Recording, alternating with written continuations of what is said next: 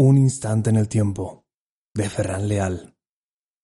Narrado por Juan José Terrés y Ferran Leal. Prólogo. La noche era espesa, propia de una ciudad que nunca dormía, propia de un lugar iluminado tenuemente por una luz originada en un punto del espacio que no lograbas definir de forma clara. No eran muchos los que recorrían sus calles a esas horas, pero aún así siempre encontrabas a alguien, a algún despistado, ignorante del tiempo y desobediente del hábito, de la práctica, de las costumbres.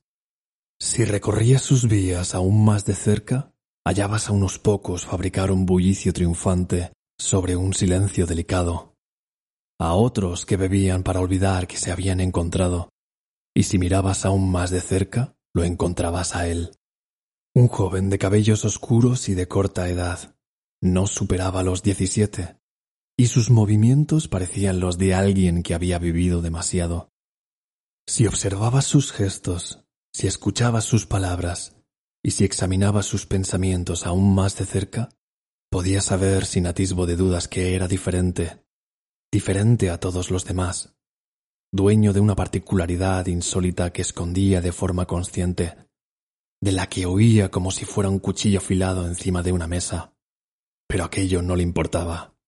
Reía y conversaba como los demás para sentirse semejante, pero su curiosidad atrapada y aprisionada en lo más profundo de su ser pronto se alzará, como un gesto inevitable que cada una de aquellas personas llevaba dentro como una fuerza inexorable que trata de liberarse, imposible de detener como los primeros rayos de un amanecer o como la oscuridad creciente al final de un día. A pesar de todo, seguía ahí, bebiendo, conversando, compartiendo un momento que pronto se volverá irreconocible.